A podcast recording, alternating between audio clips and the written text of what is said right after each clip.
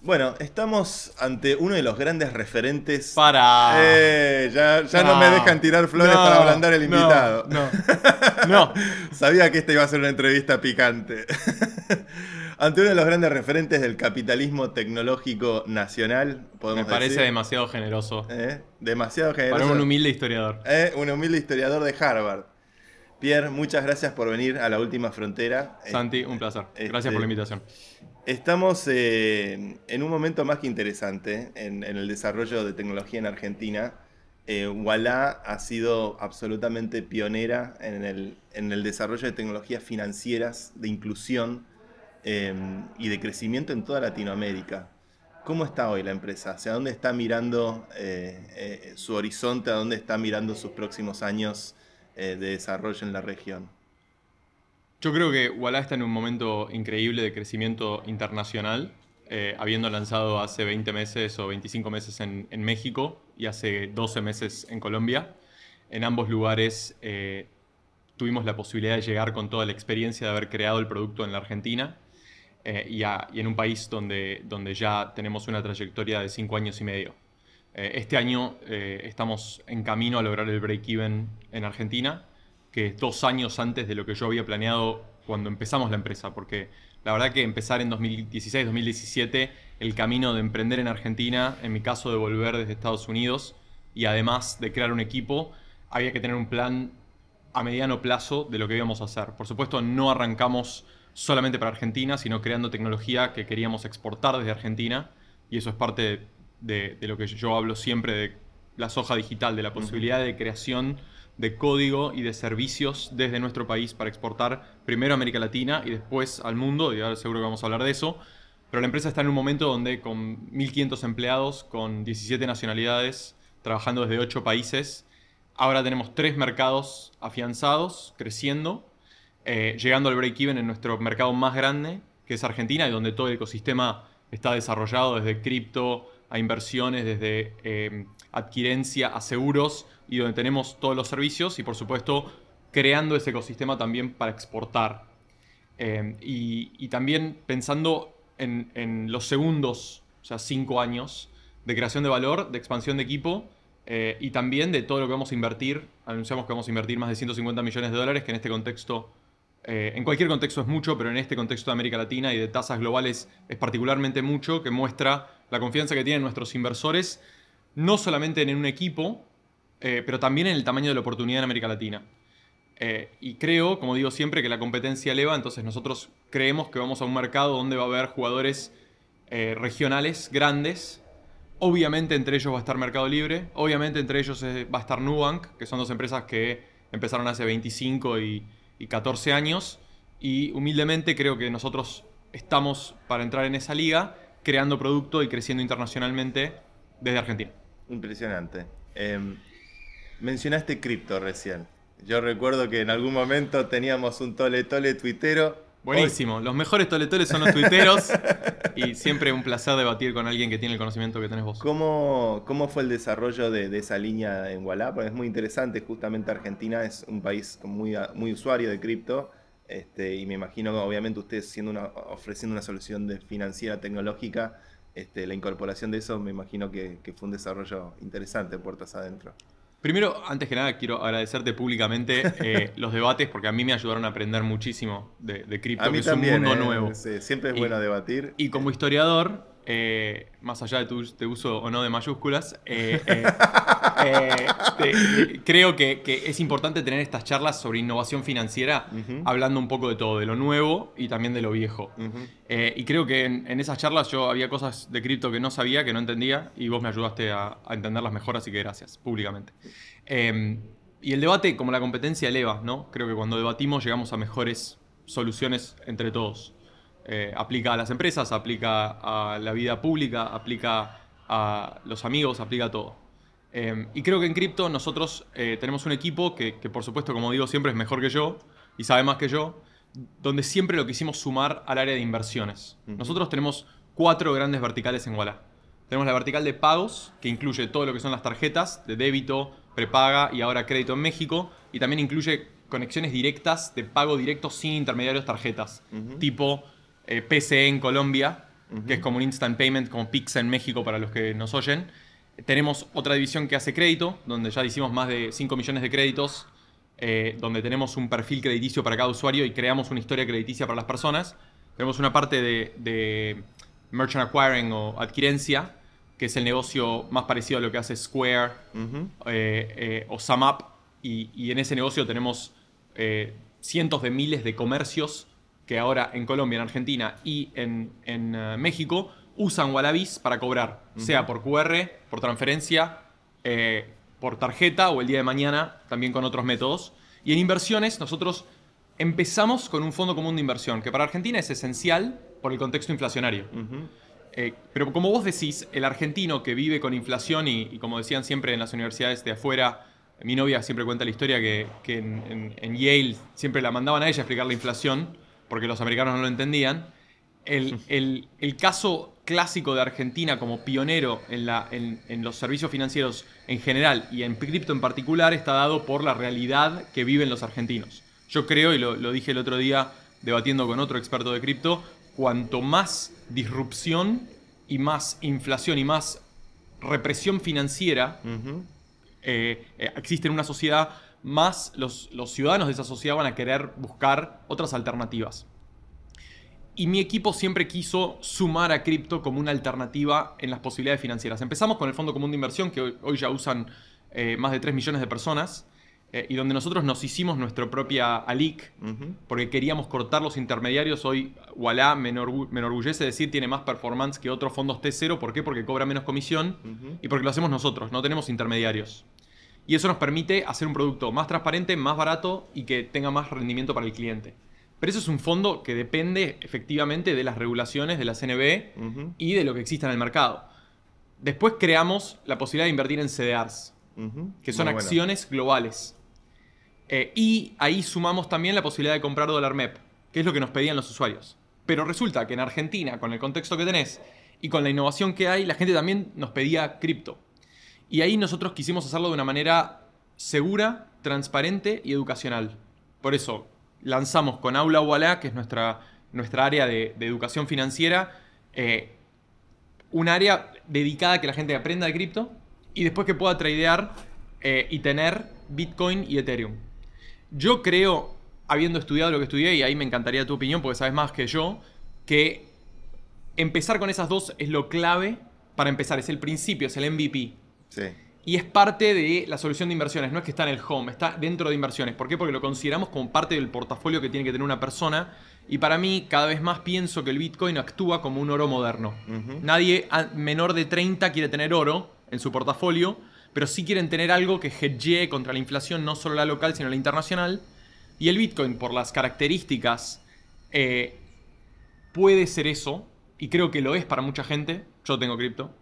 Eh, mi portfolio y tengo Bitcoin. Y creo que el Ethereum, por las posibilidades de programar sobre Ethereum, actúa como, como petróleo, que es un input de cosas que se crean, como tu proyecto eh, y tantos otros, que creo que tiene la posibilidad de diversificar también dentro del portafolio de cripto. ¿Es todo lo que queremos hacer? No, es el principio. Queremos hacer más. Pero teníamos que empezar con lo más simple y lo más transparente para el ecosistema. De hecho, todavía no lo pudimos lanzar por las regulaciones existentes en otros mercados.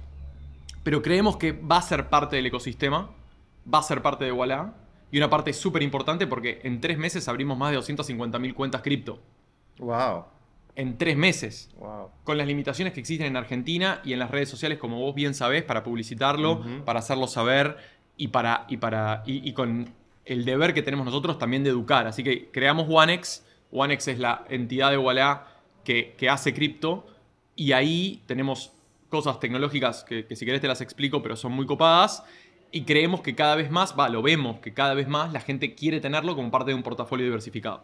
Impresionante. Eh, recién mencionabas la, la, importancia de la educación financiera. Yo creo que una de las cosas más extraordinarias que tiene Walla es que justamente ustedes logran llegar a muchos lugares donde la banca tradicional o las organizaciones, el Estado incluso ni siquiera puede llegar. ¿Cómo es la situación, el, territorio? ¿Con qué, ¿Con qué se encuentran? ¿Con qué tipos de usuarios se encuentran? ¿Con qué nivel de conocimiento financiero se encuentran?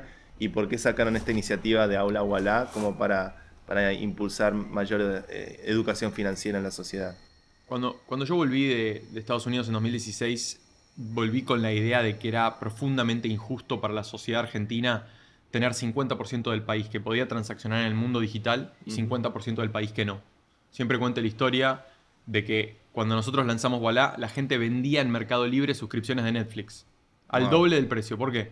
Porque algunos tenían tarjeta y podían comprar Netflix y otros no tenían tarjeta y no podían comprar Netflix. Increíble esos arbitrajes bizarros de la Argentina. Terrible. Y la realidad es que no es solamente un problema de la Argentina, es una deuda de América Latina. Por eso nosotros empezamos a pensar en 2016 cómo salir en México en 2020 o 2021. Y, el, el proceso de obtener la licencia que requería lanzar el producto de Walla en Colombia tardó tres años y medio.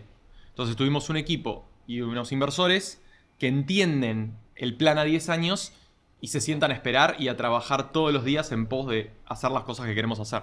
Pero México tiene el 70% de la gente que nunca tuvo una tarjeta. Colombia el 50%. Entonces Brasil, aunque nos cueste y aunque los campeones del mundo seamos nosotros, Brasil está 10 años adelantado en inclusión y en educación financiera. Entonces nosotros siempre pensamos, tenemos que saldar esta deuda de la democracia. ¿Por qué? Porque el Estado no lo va a hacer. Son países con muy pocas licencias bancarias, donde no se hacen nuevas licencias bancarias, entonces el precio de las licencias bancarias es alto, ¿por qué? Porque hay poco supply, mucho demand, y resulta que son mercados, o sorpresa, donde los bancos hacen mucha plata. Qué casualidad. Mm. Mientras que en Europa las- la, la- la regulación ha obligado a crear banca universal. Vos querés darle servicios financieros a los ricos, perfecto, pero dale a todo el mundo también. Dale una cuenta a todo el mundo. Claro. Mientras acá seguimos pagando costo de apertura, costo de mantenimiento, costo de renovación. La tarjeta de crédito tiene renovación. Nosotros acabamos de lanzar una tarjeta de crédito en México sin costo de apertura, sin costo de renovación y que crea historia crediticia para tu perfil personal compartido con los reguladores, con lo cual después puedes llevar tu historia al Santander o al BBVA y conseguir un crédito. Eso no existe en México y menos en Argentina. Entonces yo lo que digo es, esa de- demanda está ahí. Además, demográficamente, como vos bien sabés y te lo he escuchado decir a vos, en América Latina tenemos la posibilidad de crecer mientras otros países se contraen las sociedades, acá crecemos. En España la gente se preocupa por dónde van a estar en 30 años, en Italia lo mismo, en Japón peor. Acá nosotros tenemos clases medias que, que crecen. Entonces, la posibilidad está y hay que saldar esa deuda de la democracia porque si no la gente te dice, ¿cómo voy a creer en la democracia y en el capitalismo si no me das una cuenta para transaccionar digitalmente? Mm. Hoy yo creo que si estás afuera de lo digital, te perdés la creación de valor de gran parte de la economía y mañana va a ser más grande que hoy. Es una exclusión tremenda. Es una exclusión tremenda. Entonces, precisamente el producto de Bala nace con la idea de hagamos inclusión. Obviamente en el MVP yo no puedo ir a competirle a el cliente preferencial Gold de Sí. BBVA o al Centurion de American Express. Por supuesto que no, porque solamente tengo una tarjeta de débito o una prepaga y una cuenta digital. Pero cuando un banquero en 2016 me dijo, y yo nunca me lo voy a olvidar, me dijo, a vos solo te usan los pibes y los pobres. Yo dije, habla de, de- de cómo pensás el mundo Mm. que me decís eso, pero no entendés que en el mundo digital los pibes crecen y son muchos, y los pobres son aún más, y con ellos tenemos una deuda. Entonces, ¿cómo podemos pensar una sociedad, un sistema financiero para el 2% de la sociedad? No tiene sentido, crezcamos la torta y hagamos más clientes. Es por eso que nosotros, o sea, para, para fin del año que viene, nosotros creemos que vamos a ser uno de los cinco proveedores de cuentas más grandes de la Argentina ya lo somos si considerás que somos una PSP, o sea, un proveedor de servicio de pago, no un banco. Eso quiere decir que en cinco años y medio logramos lo que otros tardaron 90 en hacer. Entonces yo creo que esto es una revolución que va a seguir creciendo, con una demografía buena, con un- perspectivas internacionales aún mejores, y en ese sentido no podés hacer ese tipo de inclusión sin educación. ¿Por qué? Porque hay un montón de gente que cuando nosotros lanzamos no sabía cómo usar el código de seguridad de la tarjeta. Mm. Y esa gente tampoco sabe cómo holdear Bitcoin. Entonces hay que hacerle aprender cómo se usa, cuáles son los riesgos, qué quiere decir eso, qué es la tasa de interés, qué quiere decir. Por eso, cuando lanzamos el producto de cripto, mucha gente me criticaba en las redes, y vos sabés que lo leo todo, ¿por qué no está el staking? Y yo digo, no, no, a alguien que nunca tradeó Bitcoin, no le podés ofrecer un producto que tiene riesgo inherente. Mm. Porque después de Terra ninguno puede decir Sí. que no hay riesgo cuando prestas tus, tus eh, Riesgo o, siempre o- hay. o- o FTX. Entonces, riesgo existe. En productos financieros tenemos que ir educando, especialmente en, en poblaciones que son nuevas. Pero si vos lo mirás desde donde empezamos a donde estamos, hoy tenemos crédito, tenemos eh, em, cobros, tenemos seguros, tenemos inversiones, tenemos acciones globales. Tenemos, vos podés comprar acciones de Mercado Libre o de Spotify eh, o de Tesla, que son las tres más populares, directamente desde Walla. Y te hedgeás con, con, con el tipo de cambio y compras dólares también.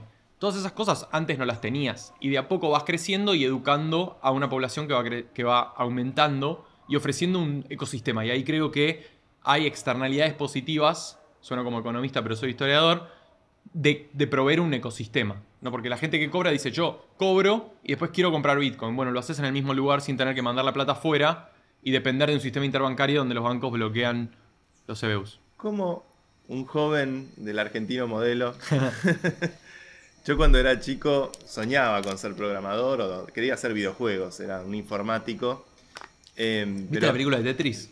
Eh, la vi. Me encantó. Me encantó, buenísimo. Guerra Fría, este, la Unión Soviética, Japón, Estados Unidos. El Tetris además es un videojuego que consiste en derribar un muro y, sale, en el año 89. Está todo ahí.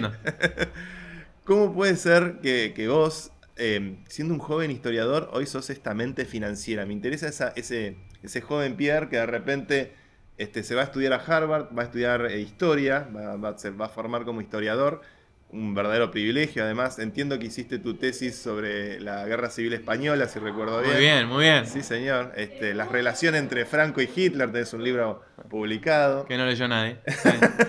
a mí me interesa, ¿eh? Me interesa. Después, si tenés Ojo que dijo, me interesa, no dijo, lo, voy a leer, dijo.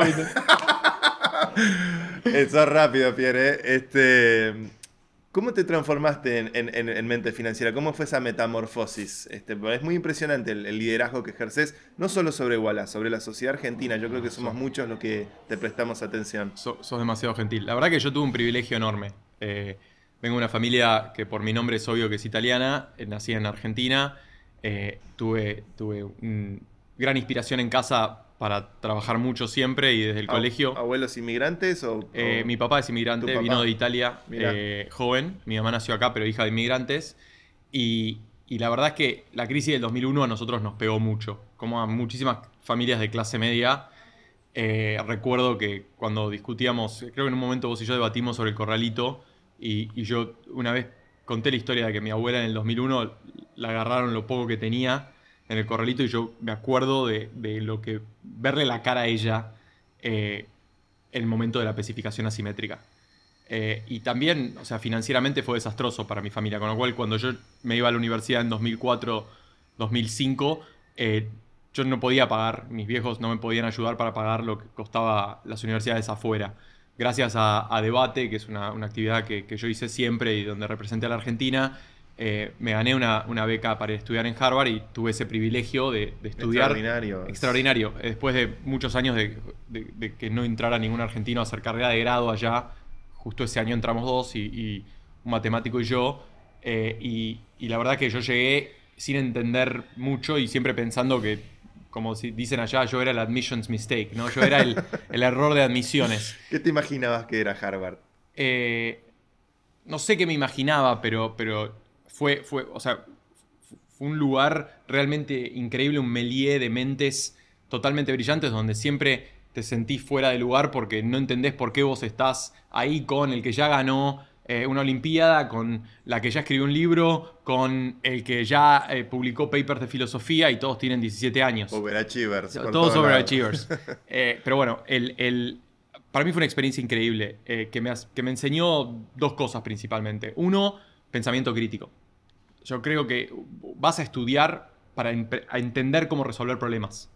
Eh, porque cuando vos estás estudiando las decisiones de, von Moltke en, la Primera Guerra Mundial, para dar un ejemplo, o eh, la, eh, la, diplomacia de Kissinger en la Guerra Fría, no estás estudiando solamente los hechos para recordar los hechos, estás tratando de entender cómo funcionan las mentes brillantes para tomar ciertas decisiones y no mm. otras.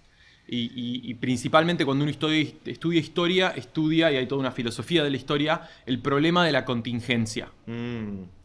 Eh, y, mi mentor siempre me dijo, un historiador que se llama Neil Ferguson, muy famoso, que oh, además... Neil Ferguson fue tu mentor. Sí, he leído muchos libros de él. Y está en el directorio de Bola. Mirá, eh, Y Neil siempre me decía que, yo escribía sobre España porque no me animaba a escribir sobre Argentina, pero escribí esta, esta historia en Harvard te, te motivan, y especialmente si uno quiere tener máximos honores, a escribir algo que nadie ha dicho antes.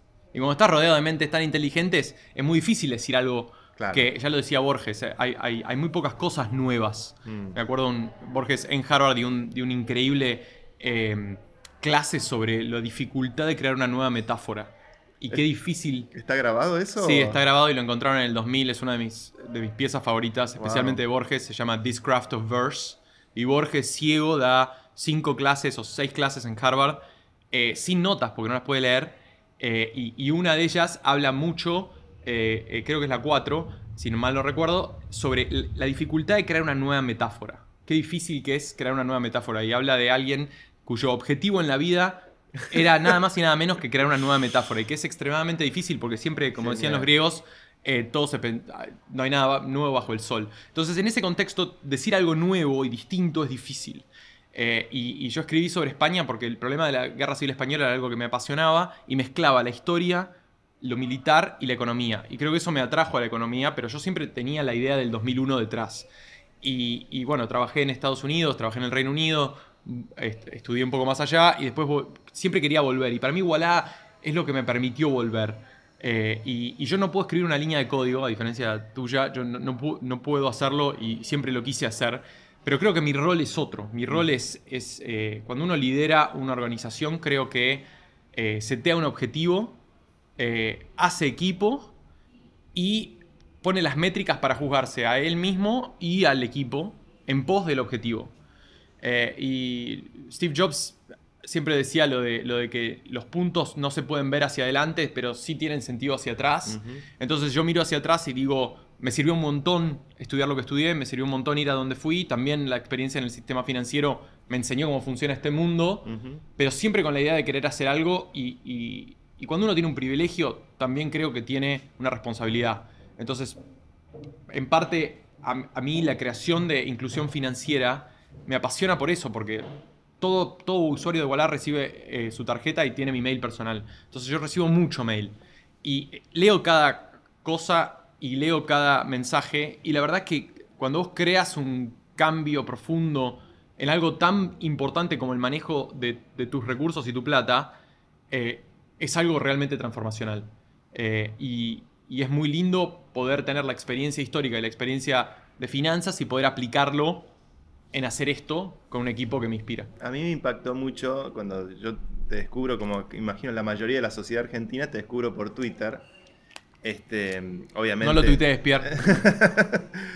Eh, pero uno, uno, lo que realmente llamaba la atención y llama la atención eh, al principio era que, bueno, estabas permanentemente en Twitter atendiendo, incluso dialogando directamente con los clientes. eh, y al principio yo decía, pero este pibe está loco, ¿cómo no tendría alguien para delegar o para poder hacer esto? Y después fui entendiendo que esa presencia que vos tenés, como ese arremangarte y ser el primero que está haciendo el soporte técnico, ser el primero que está viendo qué le pasa a tus clientes, este, me parece como un estilo de liderazgo único y que no, no se lo veo a otros CEOs tecnológicos. Este, y quería preguntarte si, si fue como, si es que es parte de tu personalidad que estás siempre leyendo o, o realmente es como un estilo que, que fuiste desarrollando con, con los años como referente tecnológico que sos. Bueno, antes que nada, gracias. Muy lindo lo que decís. No creo que sea así de verdad, eh, de que me merezca eso, pero yo creo que en el sistema financiero vi- venimos de un mundo donde pocas licencias, poca bancarización, poca competencia, muchas ganancias para pocos. Mm, Y en ese mundo mucha gente se quedó afuera. Cuando nosotros creamos Wallah, tenemos una misión clara. Y nosotros somos extremadamente inflexibles con la misión y flexibles con el resto. La misión es traer a los servicios financieros al siglo XXI. Parte de eso es cambiar la relación entre la institución financiera y el usuario.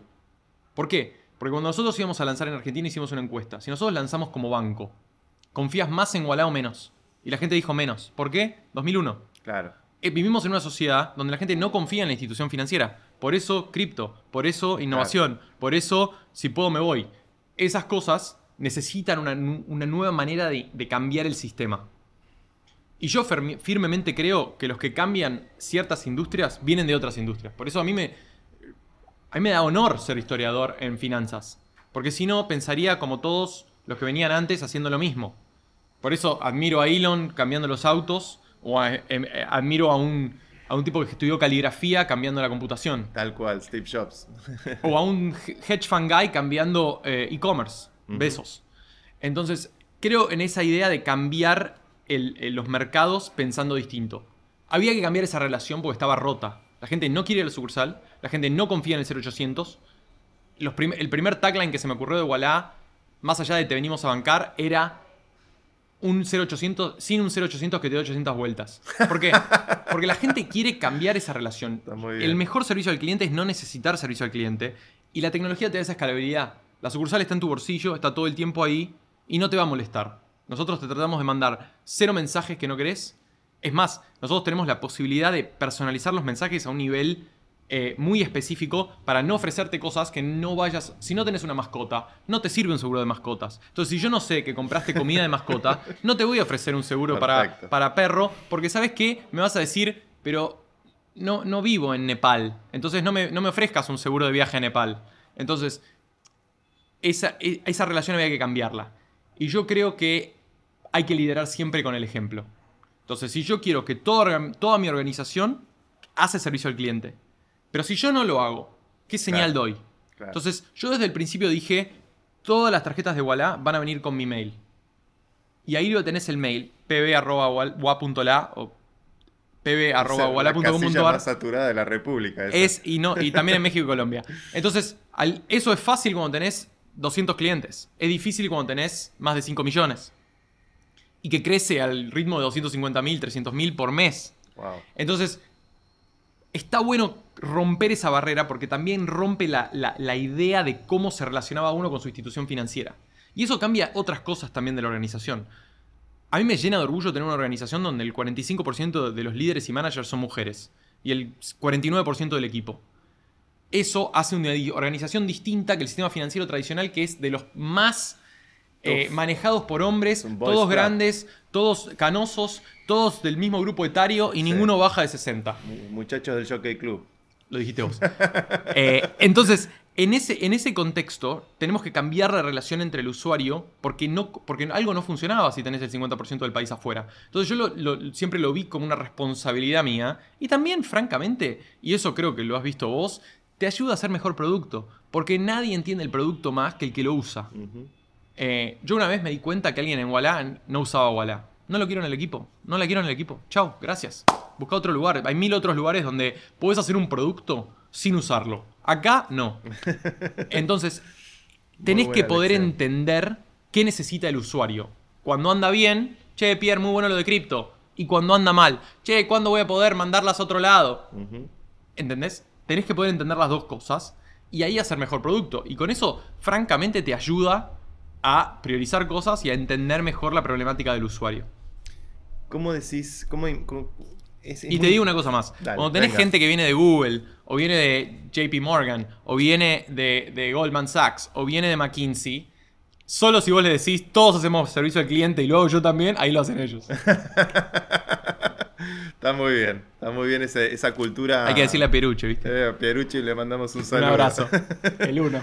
Este, esa cultura em, empresaria es, formidable. También es un cambio como eh, de, Pero es generacional. Yo creo firmemente que no hay nadie de una generación más joven que la nuestra que quiera trabajar para una empresa donde su voz no es escuchada. La gente quiere trabajar en pos de una misión. Yo lo veo en Guadalajara, la edad promedio ahora subió de 27 a 29. Y entonces en una reunión el otro día alguien dijo, bueno, gente de tu generación, y yo me quise morir pero la verdad es que yo ya estoy dos desviaciones estándar lejos de, del average. Entonces, tengo que pensar qué piensan ellos. Y, creo que en ese sentido la, crisis financiera global cambió algo.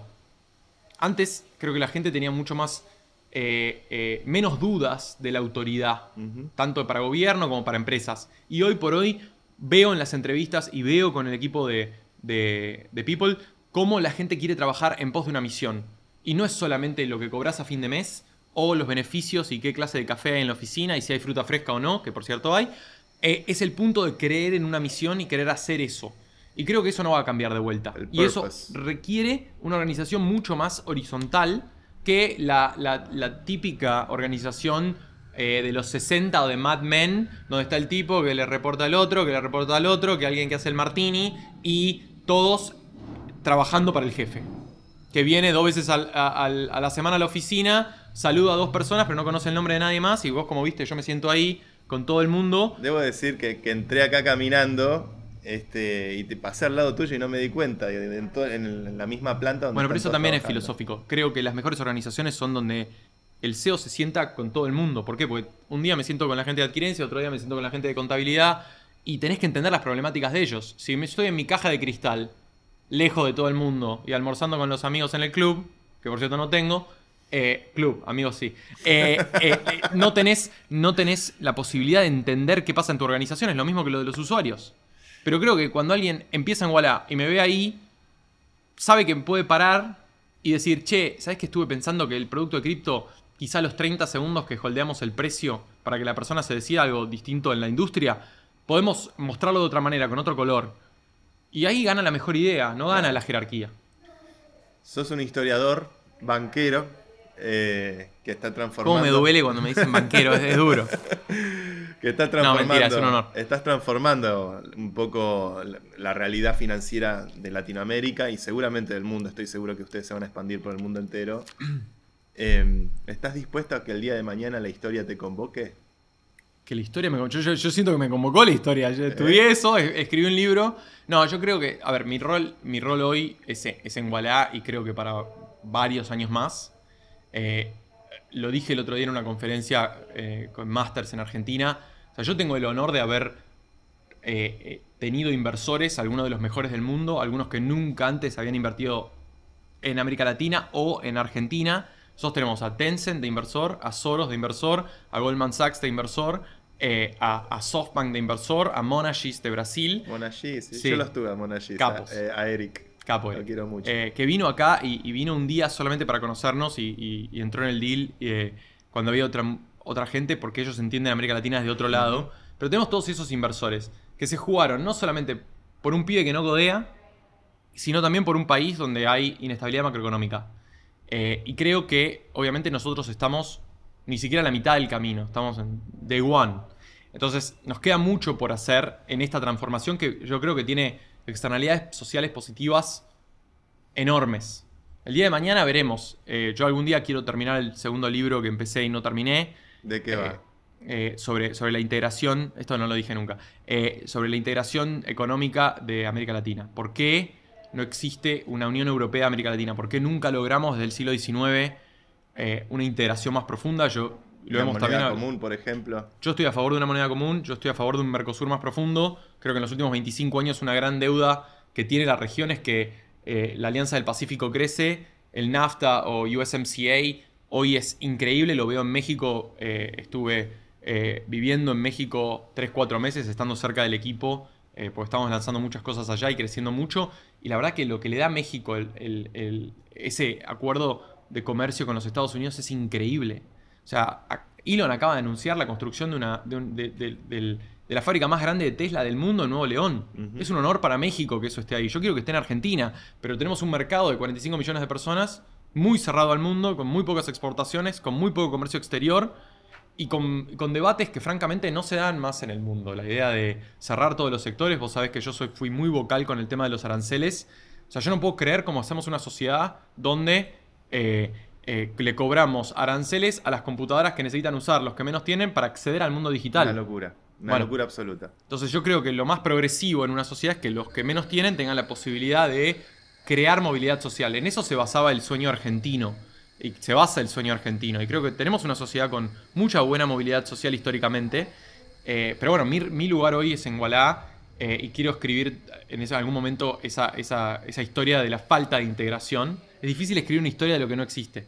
Eh, pero bueno, ya lo dijo Sabina, ¿no? Habrá que Uno- hacerla. Sí, exacto. Pero ya lo dijo Sabina, uno, uno- uno extraña mucho lo que nunca ocurrió.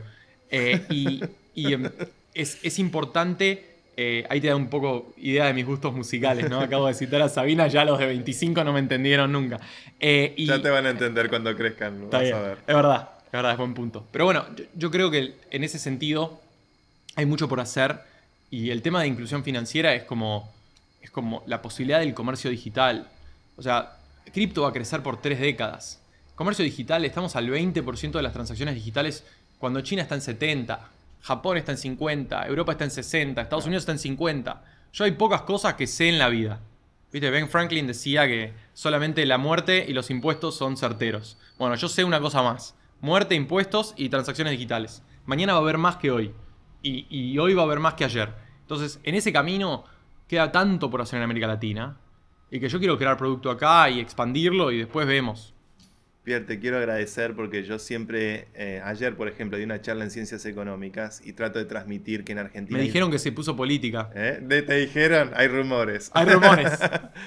este, y siempre digo que en Argentina hay unos diamantes en bruto formidables escondidos en la sociedad que tienen que ver con la nueva generación, la nueva generación emprendedora, tecnológica, y vos sos un exponente increíble. La verdad que tenés un liderazgo impresionante en el sector, en la industria, en el país eh, y no tengo la menor duda que la historia ya te convocó hace rato.